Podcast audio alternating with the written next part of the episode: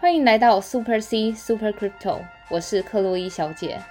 本频道会分享币圈投资知识、国外币圈资讯，所以不论币圈的新手老手，都能和克洛伊小姐一起进入币圈的世界。Let's go！欢迎来到克洛伊小姐的频道。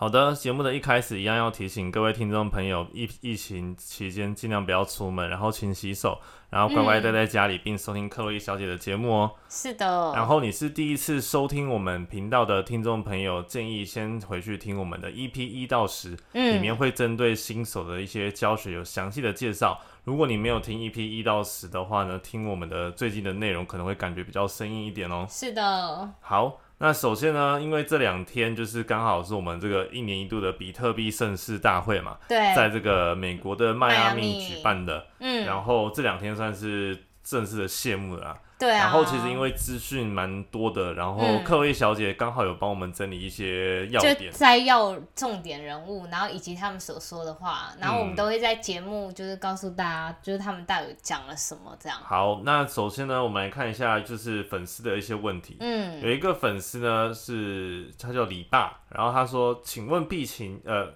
币圈的行情为什么在相同时间点，不论是否同一主链、货币属性、功能？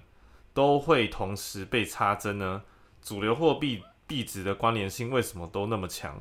其实就是在币圈里面，你看到每一个新呃消息面来。那消息面一来，整个就会撼动整个市场，然后尤其以大饼带动整个市场的方向嘛。大饼我们说称的就是比特币，因为它算是市值占最多的，所以你能想象今天连大饼都站不稳的话，那其他比较没有支撑点的，或是资金量比较没有那么足的货币，想当然了都会就是一起掉下来，而且掉的幅度会比大饼更大。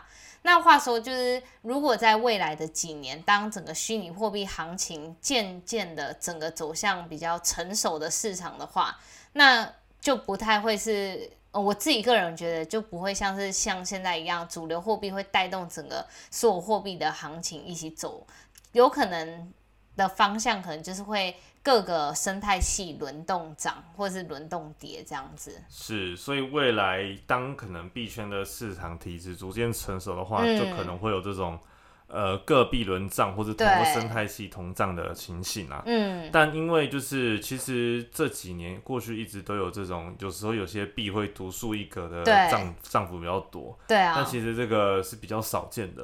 当然，就是独树一格的避障比较多，这是一定会有的。但是如果在一个消息面，尤其是负面消息一来的话，那我个人是。就是就我自己的经验看来，大部分都是一面全倒啦，除非你有一个特别非常的消息支撑着你的币的走向，这样。有啊，像我今天这个 Solana 就涨得不错，现在来到了四十一块了。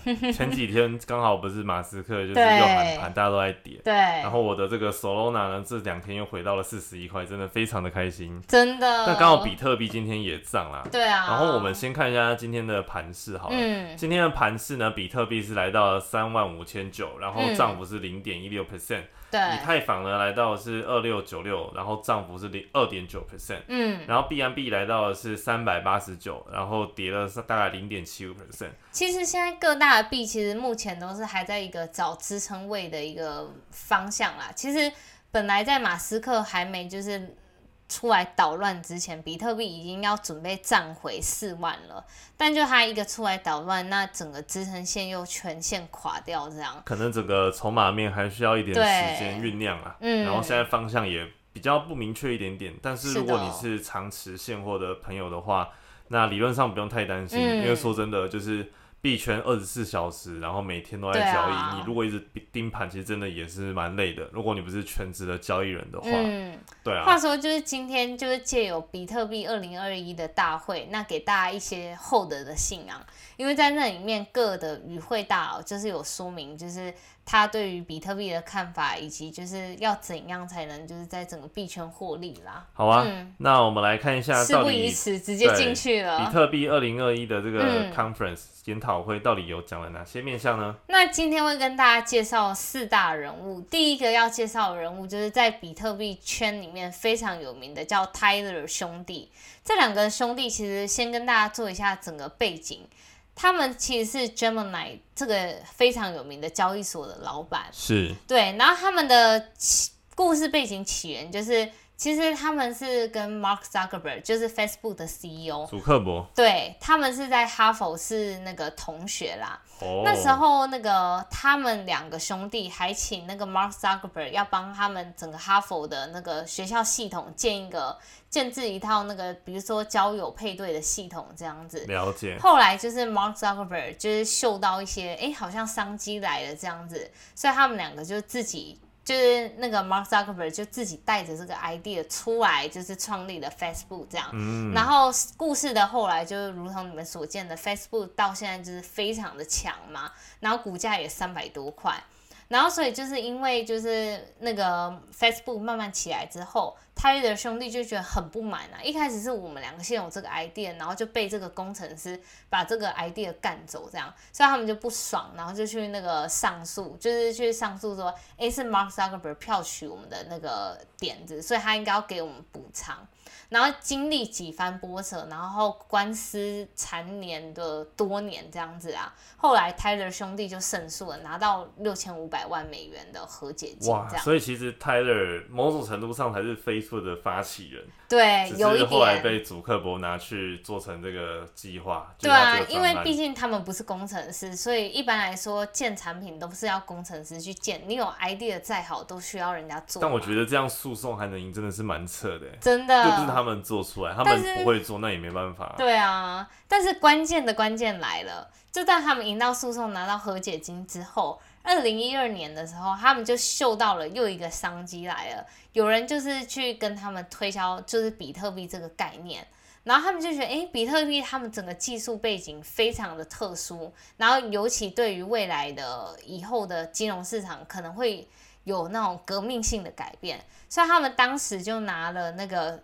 钱就是那部分的钱啦，去买了比特币。当时他们买的比特币价格是每颗才一百二十美元，在二零一二年的时候。哇天哪！那现在放到现在不就是整个？对啊，所以他们现在就是翻掉了。本来就很有钱，然后现在就是真的钱已经他们对他们都不是钱了。看来泰勒兄弟也是这种早期入场这个比特币的。而且最特别的是，他们早期入场买了整个比特币流通量的一 percent。嗯，就是非常非常多的量，你们能想象吗？对啊，然后重点来了，今天要跟各位听众朋友们说的是，那到底我们现在要怎么看比特币？现在比特币价格已经来到了三万五千块，就现在是不是一个入手的时机？那泰勒兄弟也跟你们说了，他说他觉得比特币在这时候还是非常的便宜，因为他觉得未来比特币可以达到五百，就是。五百千就是五十万美金啊！哦天哪！哎，是对五十万美金。现在价格是三万五，距离五十万还有很长的一段路。对，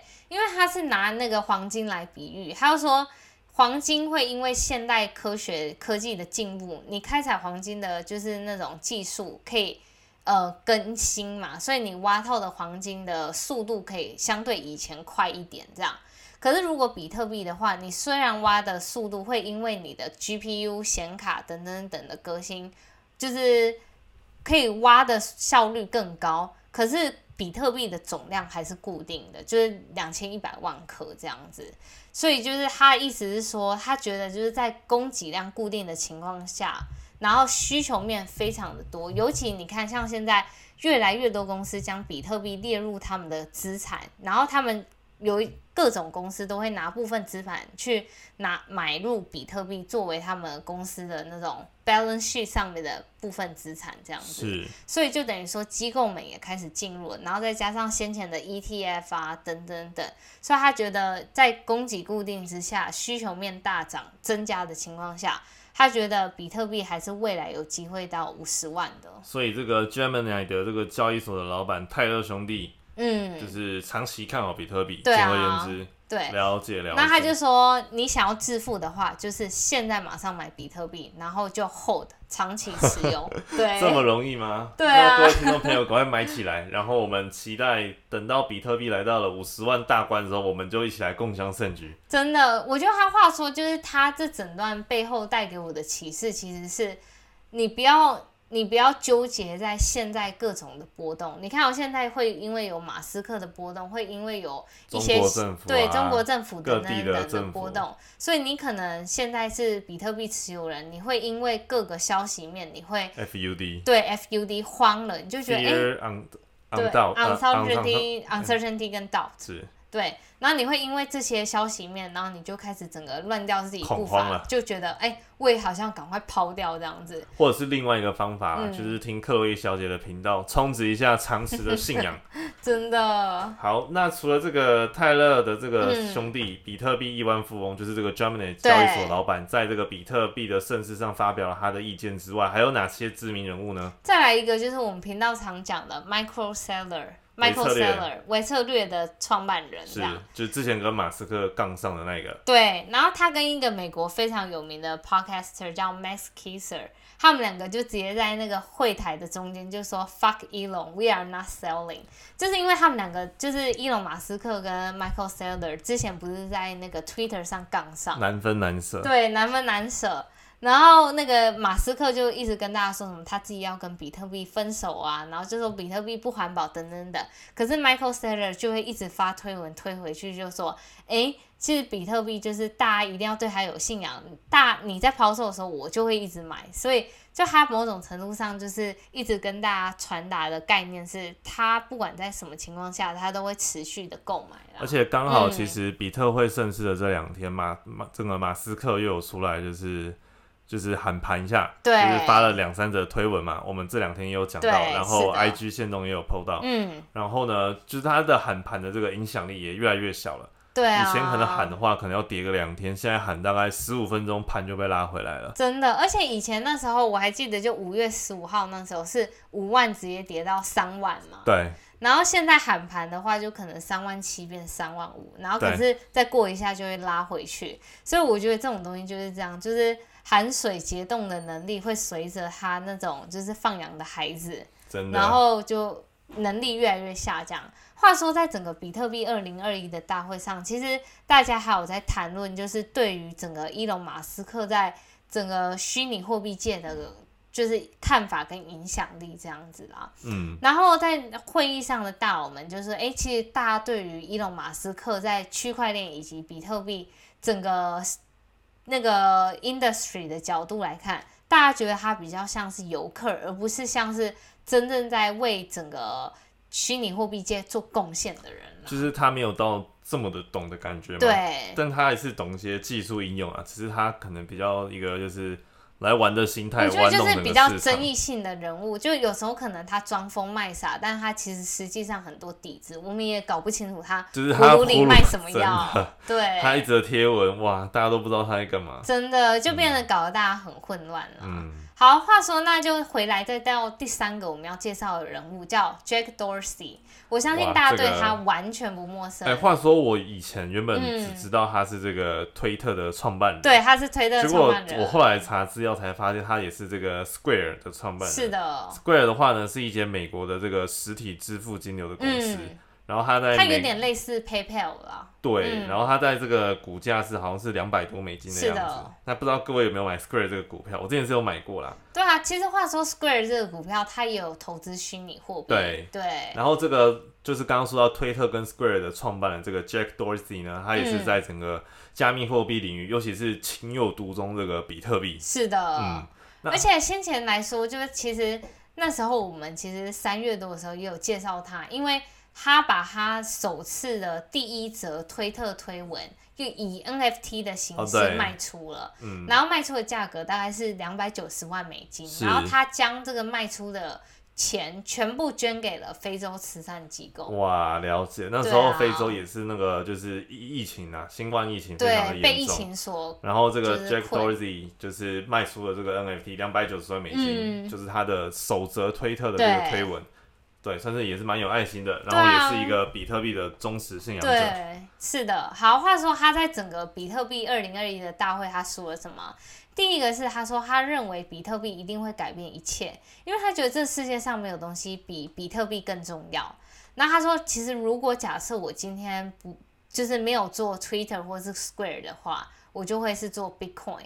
然后他另一点是因为他现在虽然手上有 Twitter 跟 Square 嘛，他说假设比特币比 Twitter 跟 Square 更需要他的话。他会尽自己的所有能力，就是去帮助，就是不管是推广比特币啊，或是研发整个比特币更新它的技术也好，他都会尽自己所有的全力去帮助。是，而且他也曾经就是说过，如果可以的话，他就是宁愿去全部做比特币，然后辞职他现在的工作。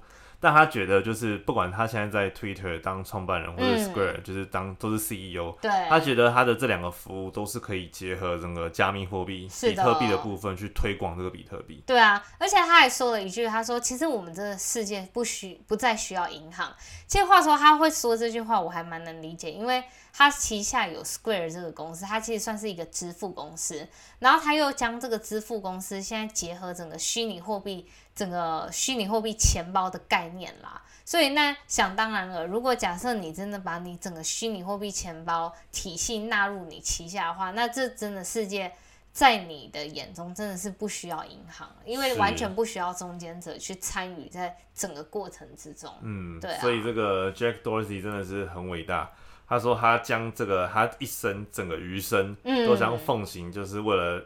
在未来有一天，比特币能在世界变得更加的通用，等于是花这辈子的生命去做这件事情啊！真的，我觉得真的很伟大。其实就是让我想到 CZ 那时候说的：“你能力越大，责任就越大。”然后的确，从 Jack Dorsey 我们可以看到，就是他真的。就是他自己身为这两家公司的创办人，一个是社交媒体，影响整个所有世界的社交媒体，那再加上影响整个支付系统的 Square，他手上其实同时握有的权力非常的大，可是他并没有滥用权力，他反而是让呃更引进更好的技术，然后改变人类的生活了。我觉得还蛮值得尊敬的。了解了解，所以我们又充值信仰加一。然后最后一个我们要介绍到的是 Jack Mallers，我相我相信大家对他不太的熟悉，嗯，他其实是一个 Stripe 或是 Zap 钱包的 founder 啦，就是虚拟货币钱包的创办人。是的，那为什么就是 Zap 这么特别呢？因为它是将比特币和闪电网络的技术做结合。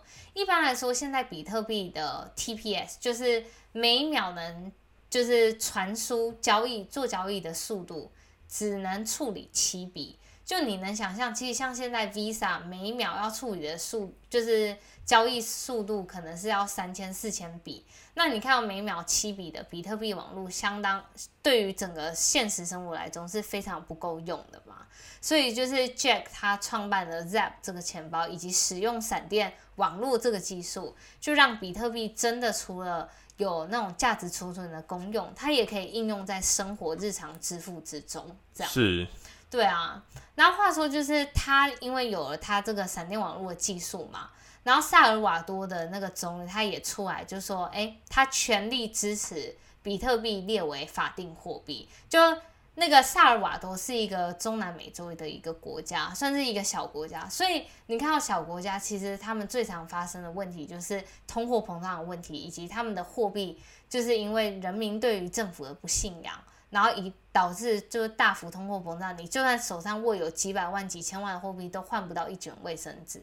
所以在这种情况之下，其实身为一个国家的就是总理或是总统的话，他们这种时候真的会。非常的积极，想要把就是虚拟货币列入为正式的法定货币，以以降低这种通货膨胀以及人民对于政府的不信任感。嗯，然后再给大家科普一下，就是在萨尔瓦多，七十 percent 的人没有银行账户或是信用卡。嗯，所以你能想象，在这种情况之下，虚拟货币以及整个就是区块链。能为这个国家改善的程度是非常多的，是。对啊，而且他们在十 percent 的人常常有汇款的需求，尤其就是那种跨国汇款，可能远在那种美国的儿子寄钱给就是在萨尔瓦多的妈妈之类的，所以就你如果用传统的银大银行去做跨国电汇电汇的话。你第一是需要的时间可能要五到七天，然后第二是你跨国电汇的手续费非常的高，然后你如果这时候能引进区块链的技术，然后这可以大幅降低了整个就是呃在金流啊以及就是时间上的效率啦。了解了解，哇，那未来有一天就是比特币成为国家的法定货币的话，那可能对这些尤其是这种开发中国家或者是还在尚未成熟的国家，对他们来说可能是一个大跃进了。真的，因为就像刚刚克洛伊小姐讲的，就是这些国家在。金融支付的体系还没那么完善的情形下，那这个虚拟货币就是加密货币，就是对这个国家可以在支付上就会更便捷。对啊，嗯，好，那最后一个就是给带给大家一个就是整个对于虚拟货币利好的消息，就是有一个嗯，像是金融机构吧，叫 Anchorage。它跟传统银行合作，提供了以虚拟货币担保的贷款。因为像现在我们一般去银行做借贷服务，我可能要抵押我的房子或是车子来做那种就是担保我的贷款嘛。是。那现在你居然可以用比特币以及 Ethereum 当做你担保贷款的那种资产。哇，那你要怎么样向银行证明呢？就是你拿你的虚拟货币钱包给他，就是说，哎，这是我旗下的。但要先转账给他吗。不用不用，你就给他看你的资产，可能会被锁住，封在可能是银行私人的那种虚拟货币钱包下。但是我觉得这则消息带给我的就是呃震惊，是原来就是传统银行已经开始慢慢接受就是虚拟货币资产这件事情。是，对啊，所以这整个。对我来说，就是都算是一个对于虚拟货币界的一大进步啦。嗯，所以其实这两天的，就是比特会盛世大会啊。对。虽然中间就是盘势稍微受这个码头股的喊盘影响，但其实整体的这个，不管是各界大佬们，对，就是或者是传统银行，或者是一些，我记得美国也有一些参议员是没有加入，所以其实都在共同的探讨怎么样让比特币让世界变得更好。是的，或者是让就是可能为不管是刚刚提到开发中国家，或者是一些已开发的国家，就是在这个加密货币领域都会有更好的突破。对啊，所以整体来讲，其实听起来也是蛮乐观的。但我们不管在投资或者是你是投机，都需要注意风险。是的，尤其是现在这个盘势还在不稳定的状态，这个上冲下洗其实蛮严重的。嗯，所以如果你常开合约在这个不明确的位置的话，就很容易爆仓。对啊，你看像昨天。